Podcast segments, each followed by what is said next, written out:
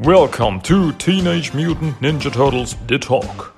Here comes the host of this show, Christian.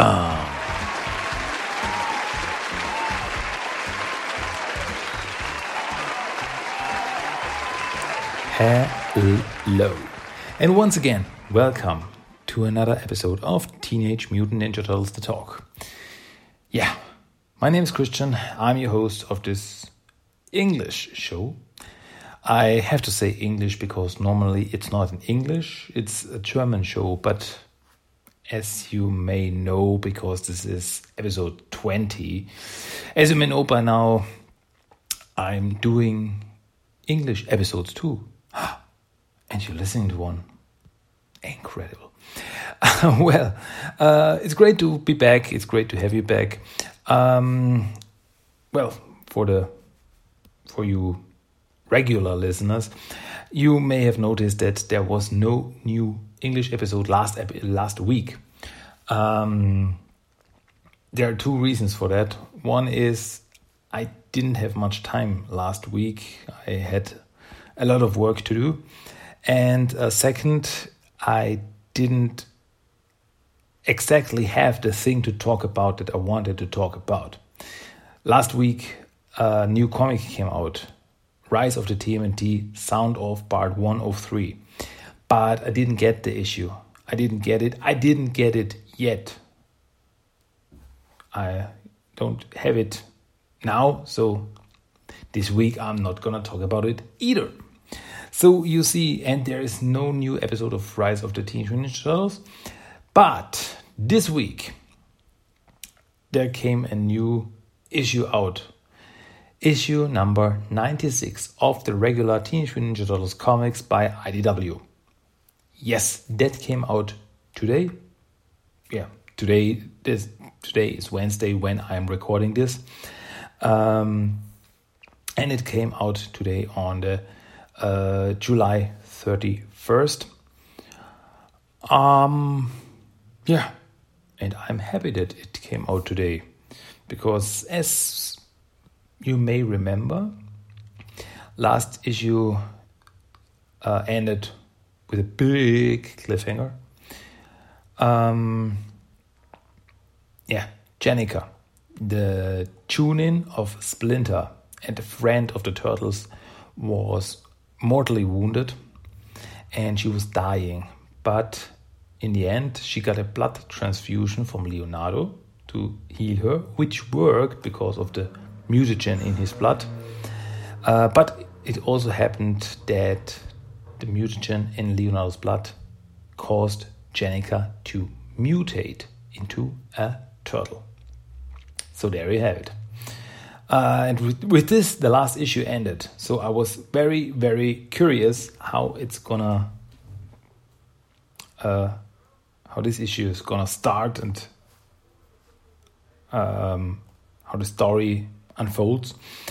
Um, yeah, and if you think that this issue is gonna be like a Prever issue, it's like cool down after the whole of the, the the holy shell uh, parts that happened last issue, you, my friend, are in for one crazy ride because IDW doesn't have Prever issues. Yeah, there were some Prever issues like uh, like Christmas issues where there's not a big ninja war, a big alien invasion or something, but all the all the issues, all the comics connect into one big world, and they are all interconnected. There's no no filler material.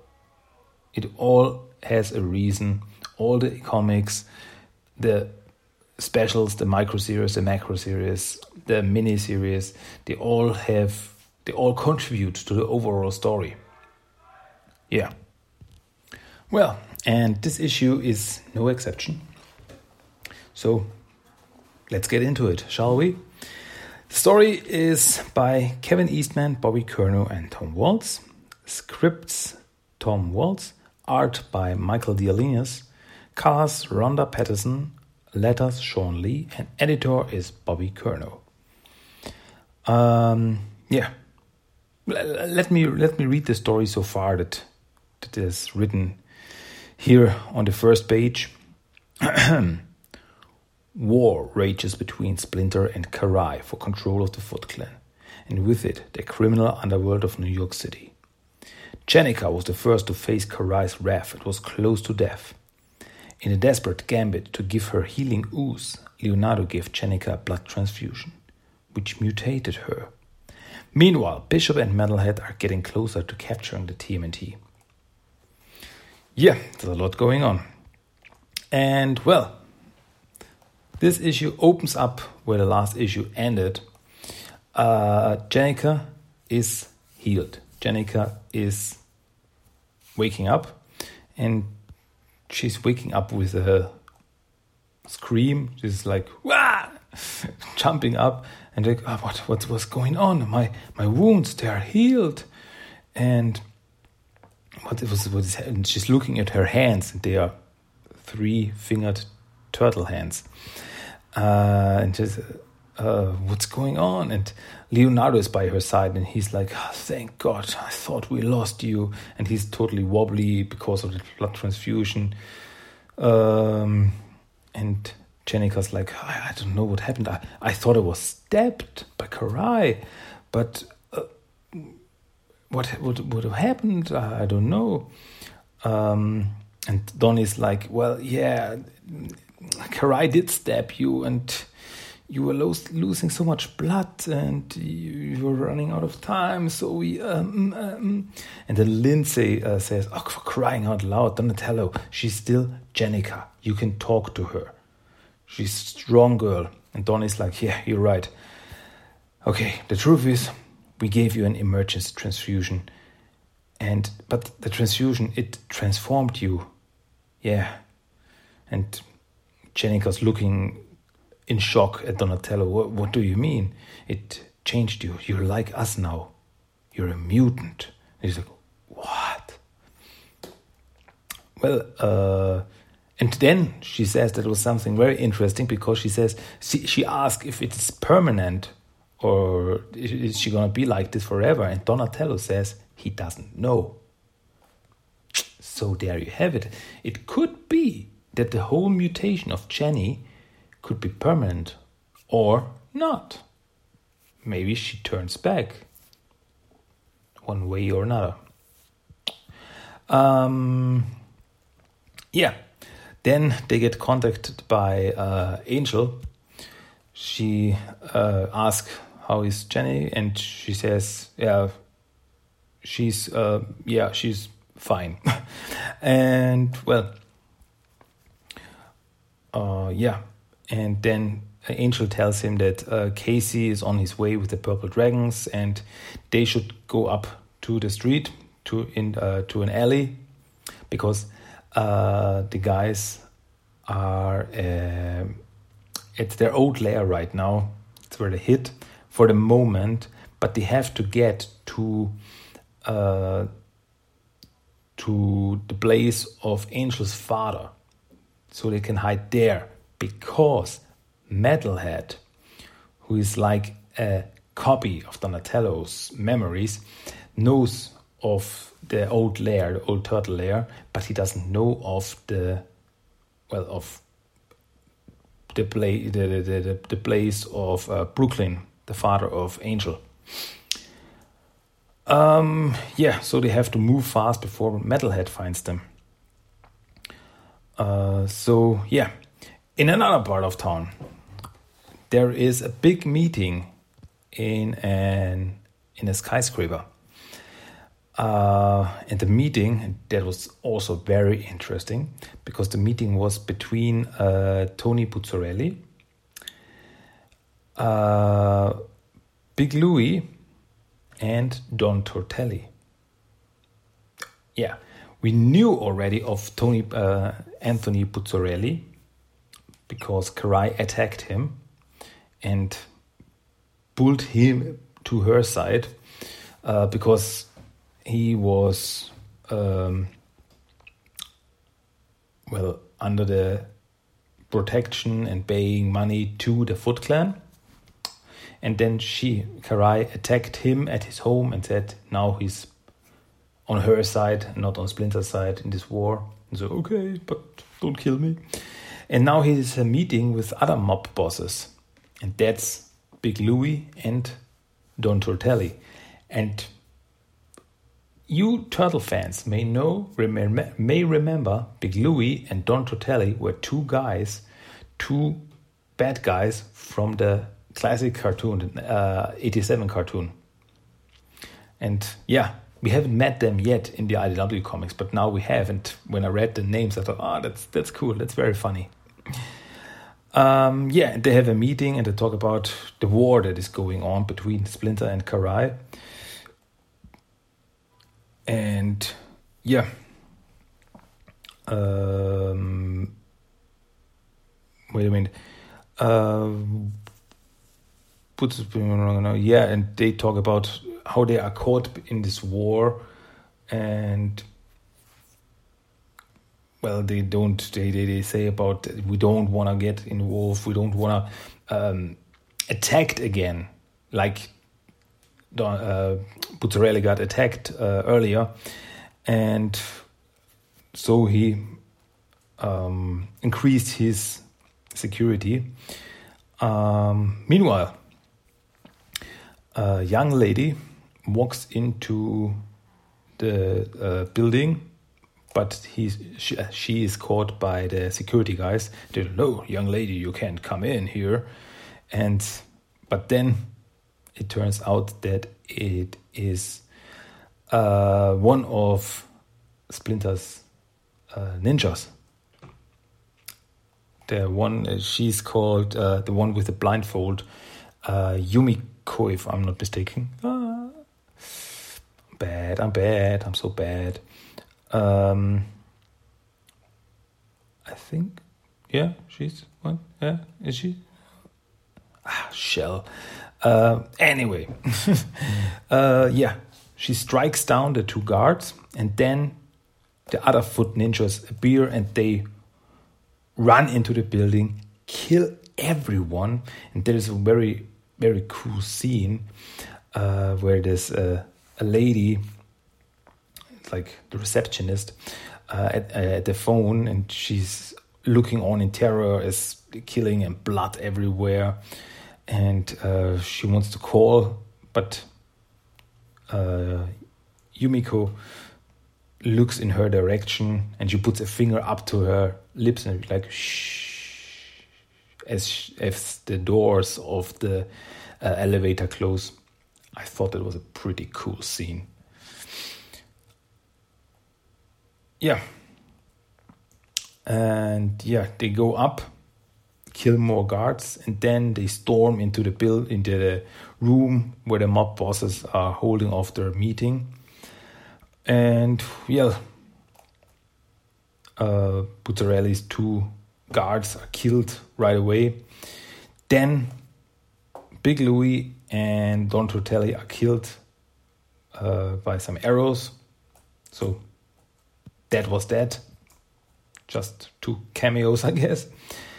Uh, and then then Buzzarelli says, uh, wait, wait, wait, wait, uh, please, whatever your boss wants, you got it. Just don't kill me.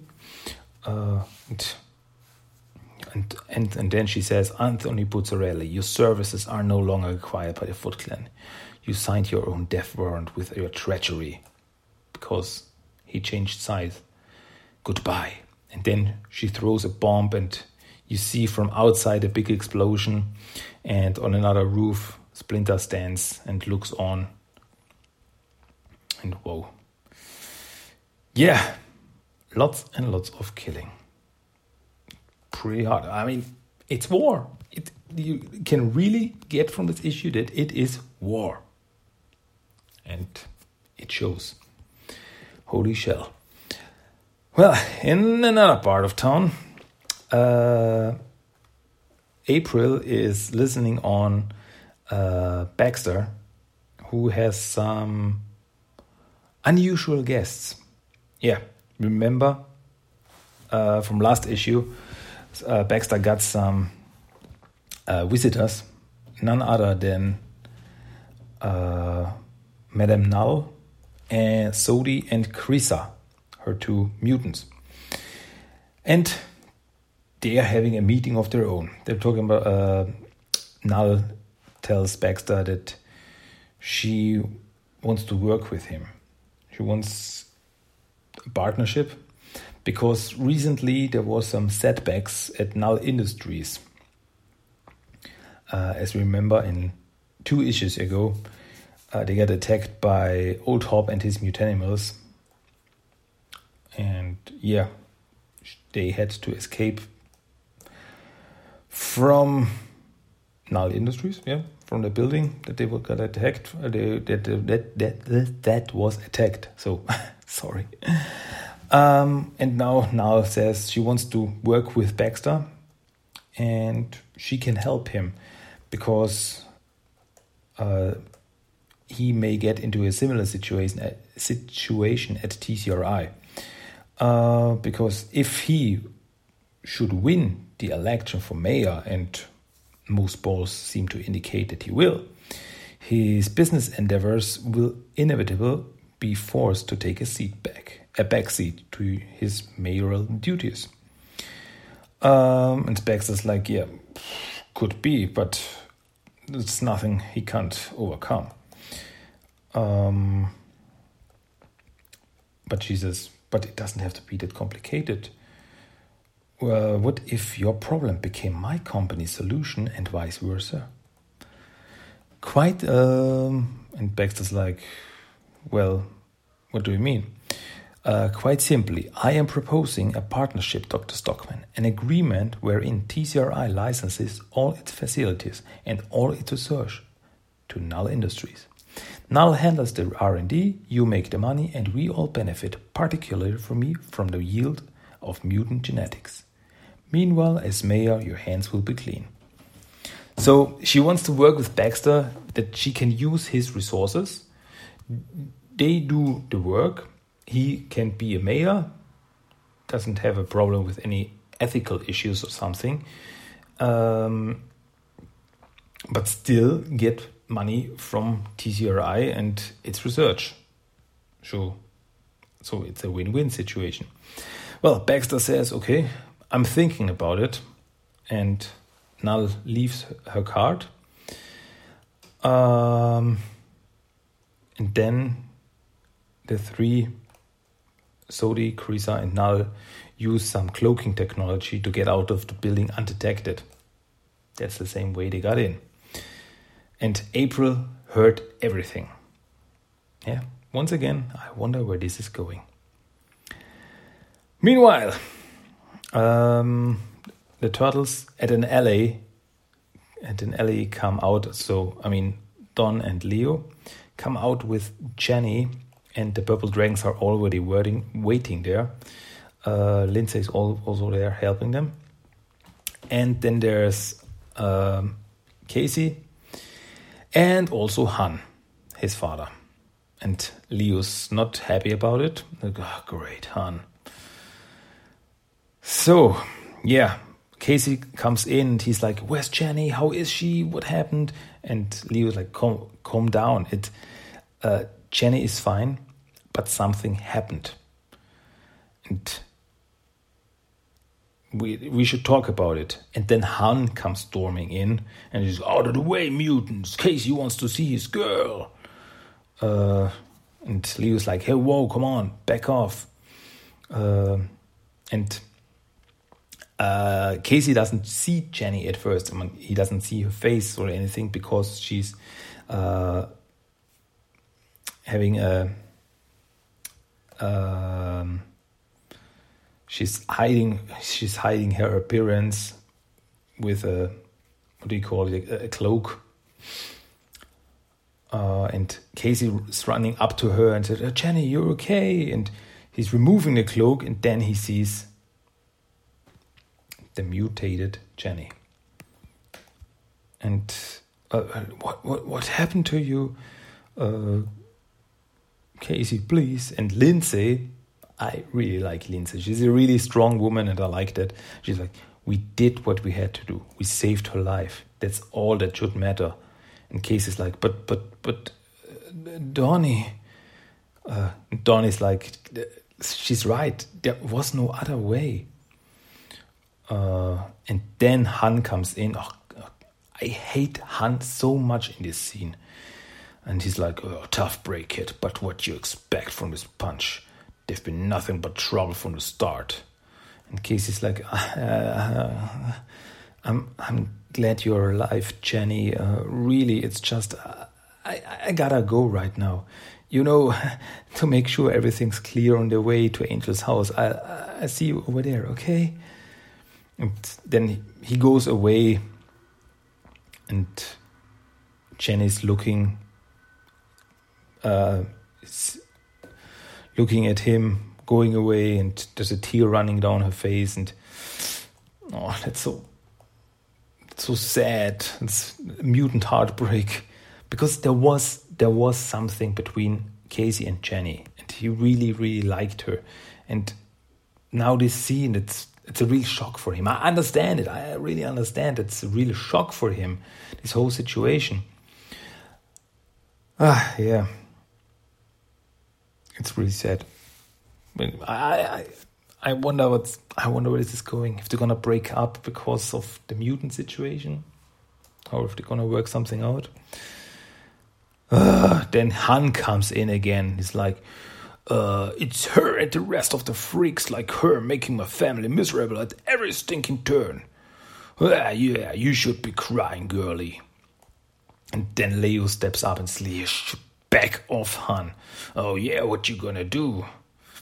And they almost start start a fight, but then um, Han's like, yeah, whatever. Um, get that thing over to Brooklyn's place. I'm gonna go help my boy. And yeah, so Lindsay helps uh, Jenny to get to Brooklyn's uh, place uh, and Donnie and Leo's like, hey, it's tough, it's really tough, but Jennika is a strong girl. She can pull through, and we help her. She's family. Um, and then Donnie says something interesting. He says, I know Leo. Besides, after the way Casey reacted, I'm not sure that she's the one we need to be worried about. It's very interesting what he says. Well, at another part of town, at the Mutanimals HQ, um, Hob and Raph are having a talk, and well, he he tells Raph that he did good. He thanks him for his help at Null, and yeah, gonna work something out. Then Raph gets a call from Mikey and he's like, "Whoa, dude, where have you been? Uh, why didn't you answer your phone?" He's like, "I was on a mission. I turned the phone off." And yeah, Leo wants us to uh, all to meet at headquarters ASAP. Jenny's okay, so now we gotta start worrying about what Metalhead and Bishop are gonna do uh, next, since they know where they live, where we live and stuff.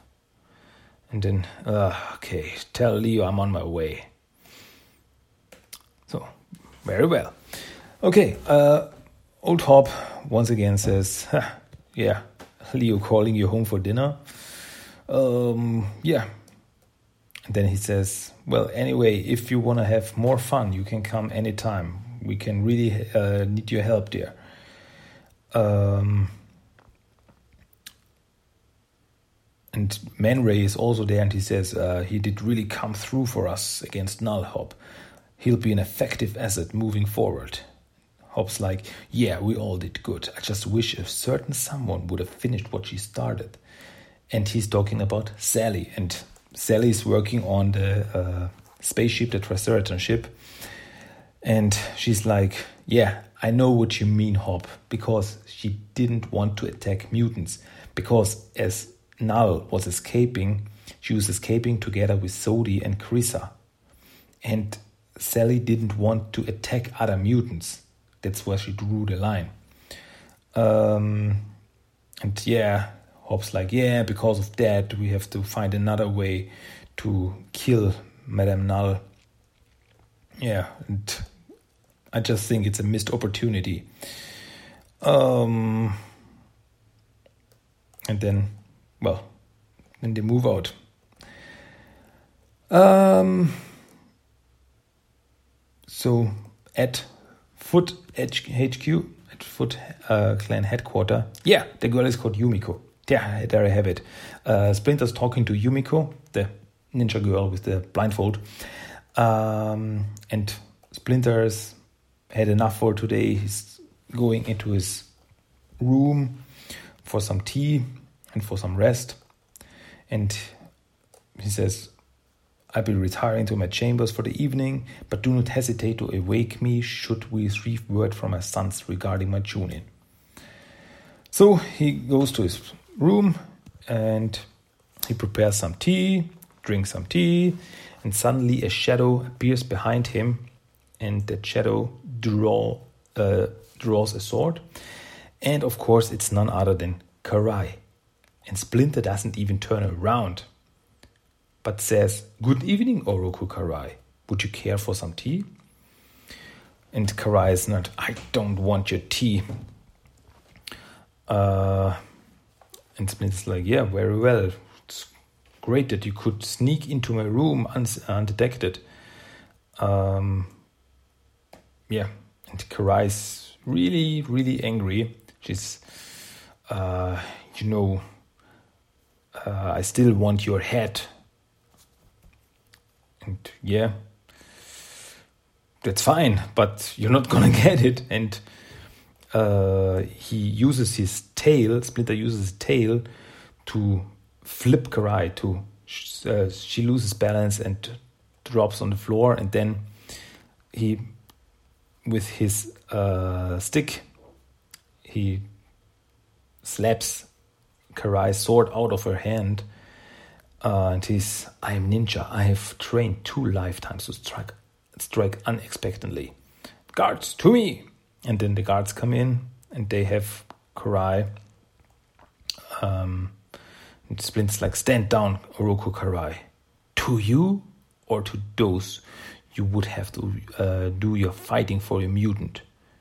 To the master of the Foot Clan. Um, master? In name only, you lost the right to hold the title when you refused my gauntlet request. And yeah, because she wanted the gauntlet for the throne of the Foot Clan. She's, she wants the throne of the Foot Clan. She wants to be the leader of the Foot Clan. She says it's her right. And Splinter doesn't have the right to be the leader. And Splinter's like, child, you chose this war. Uh, and she says, and I intend to finish what I've begun. And I didn't come here today as a sole assassin. I came as a general leading my army. And then out of the floor crashes uh, Ocho, the the uh, the mole creature, uh, crashes out of the floor and grabs one of Splinter's guards and pretty gruesomely rips him apart. I'm not joking. Uh, Ocho rips him. Yeah, it's pretty blah. And then Karai steps the other guard, and so Splinter's now alone. Um, and Karai's like, I'm a general who has diligently studied the history of Foot Clan, its strength, its weaknesses. Important lessons such as the clan Jonin's propensity for unbounded anger in the face of personal affronts like the treachery of his criminal lackeys, or a premeditated attack against his helpless Chunin. My grandfather taught me about your unbridled rage, Hamato Yoshi, and I used that knowledge to send you on a misguided quest for retribution. And while you wasted precious time and energy seeking futile revenge, I marshaled my forces for attack.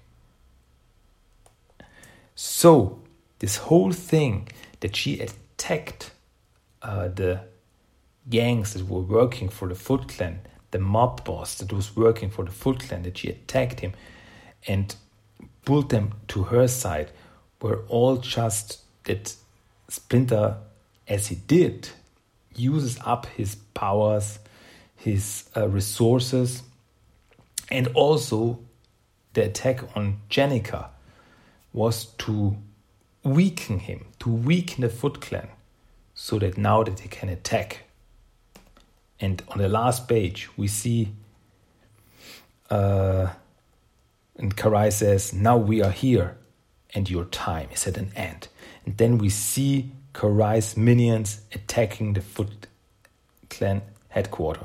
There's Koya, Bludgeon, Natsu, and dozens of foot uh, of ninjas, not foot ninjas, but Karai's ninjas, and they're attacking the compound and uh, killing foot ninjas left and right. To be continued. And with this, this issue ends. Wow, what an issue! Incredible. Really, really, I, I that's uh, once again incredible issue. So much happening. The story moves at such a fast pace. There is no brief issue. It's no, uh, calm down for a while. Next issue is gonna be a big one. Now we calm down. No, no, no, no, no, no. It's right up. The war is raging on. The war is getting hotter and yeah, it's I'm so along for the ride. I so enjoy this these issues. City at War really delivers on every front, and we're now right now we're just at the middle. There are four more issues, and two of these issues, as far as I know, number 99 and number 100, as I know, are double sized issues. So we're not really at the halfway point. Not yet if you take that in in account. So, yeah, incredible, really, really great. You should really don't take my word for it. Read it for yourself. I'm just talking about what happens, but you have to see because the art delivers so much. There's so much greatness. The the the the, uh, the face, the faces of the yeah for example, the face of Casey as he sees Jennika as a mutant. It's like so much emotion that is delivered there. Incredible. It's really, really great. Ah, this this comics don't get enough praise. Yeah, what can I say? Incredible. Really, really great issue and I'm so looking forward to the next issue. I, I can't wait for it. Give me more. Give me more. yeah. But as I said, I also want to read the uh, last Rise of the TMNT comic. I hope to get my hands on it soon. I really wonder where this is going. Well, yeah, so far so good. That was it for today. That's what I wanted to talk about. TMNT number 96. So, I hope you enjoyed it. That was that. But one more thing. Let me get my notes because one more thing is the random quote of the day. Yeah, we have to take we have to do one more thing. So, just one quote, short quote out of this issue that I was just talking about. So, I'm reading it. Listen up, dudes. Mutants. Only thing worse than ninjas are those stinking mutants. Yeah, that was the running quote of the day. So, yeah, now we're at an end once again. I hope you like it. So, if you want to give me some feedback or want to tell me what you think about these issues, what did you think about uh, Jennika becoming a turtle? Do you like it? Don't you like it? What are your thoughts? You can really tell me. I really want to hear your thoughts about it, uh, or just your uh, opinion on the IDW comics. Do you like them? Do you even read them? Please tell me. I really want to know. So, yeah, I guess that's it. That was TMNT The Talk number 20. I hope you like it. I hope that we hear that you want to listen to me again next time. Um, yeah. I wonder if what I'm going to talk about next time. There are no no episodes of Rise on the Horizon or anything like that. I have to find something to talk about. Well, we'll see, we'll see. You see when a new episode drops. So, that's that. Okay, that's it from my side of the sewer. Until next time, my name is Christian. This was TMT The Talk. You hear me again. Until then, goodbye and Cowabunga. Bye bye. Cowabunga! That was Teenage Mutant Ninja Turtles The Talk. If you want to give me some feedback, send me a mail at tmnttalk1984 at gmail.com. You can find the blog at tmnttalk.blogspot.com. You also find TMT The Talk on Facebook and Instagram. And you can listen to every episode of the podcast on iTunes, Stitcher, and Spotify. Cowabunga!